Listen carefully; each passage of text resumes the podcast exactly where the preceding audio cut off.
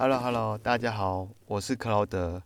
咱们再继续《泰山感应篇》第四章。第四章，积善章。是道则进，非道则退。不履邪径，不欺暗室。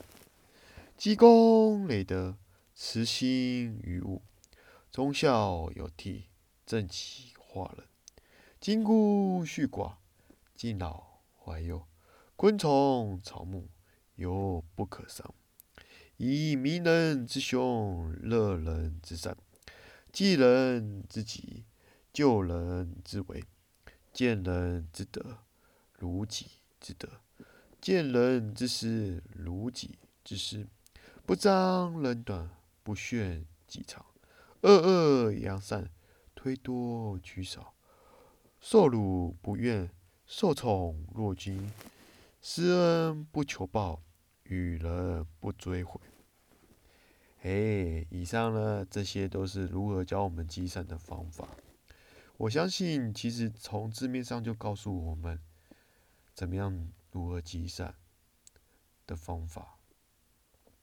因此，所以我觉得老祖宗非常很有智慧的告诉我们，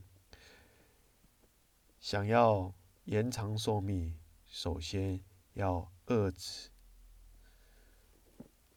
坏事进行，而多做善事。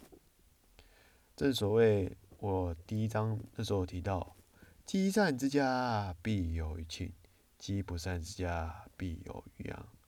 所以说咯，这一章就是希望告诉大家：好好积善，好好努力做。怎么做？方法如。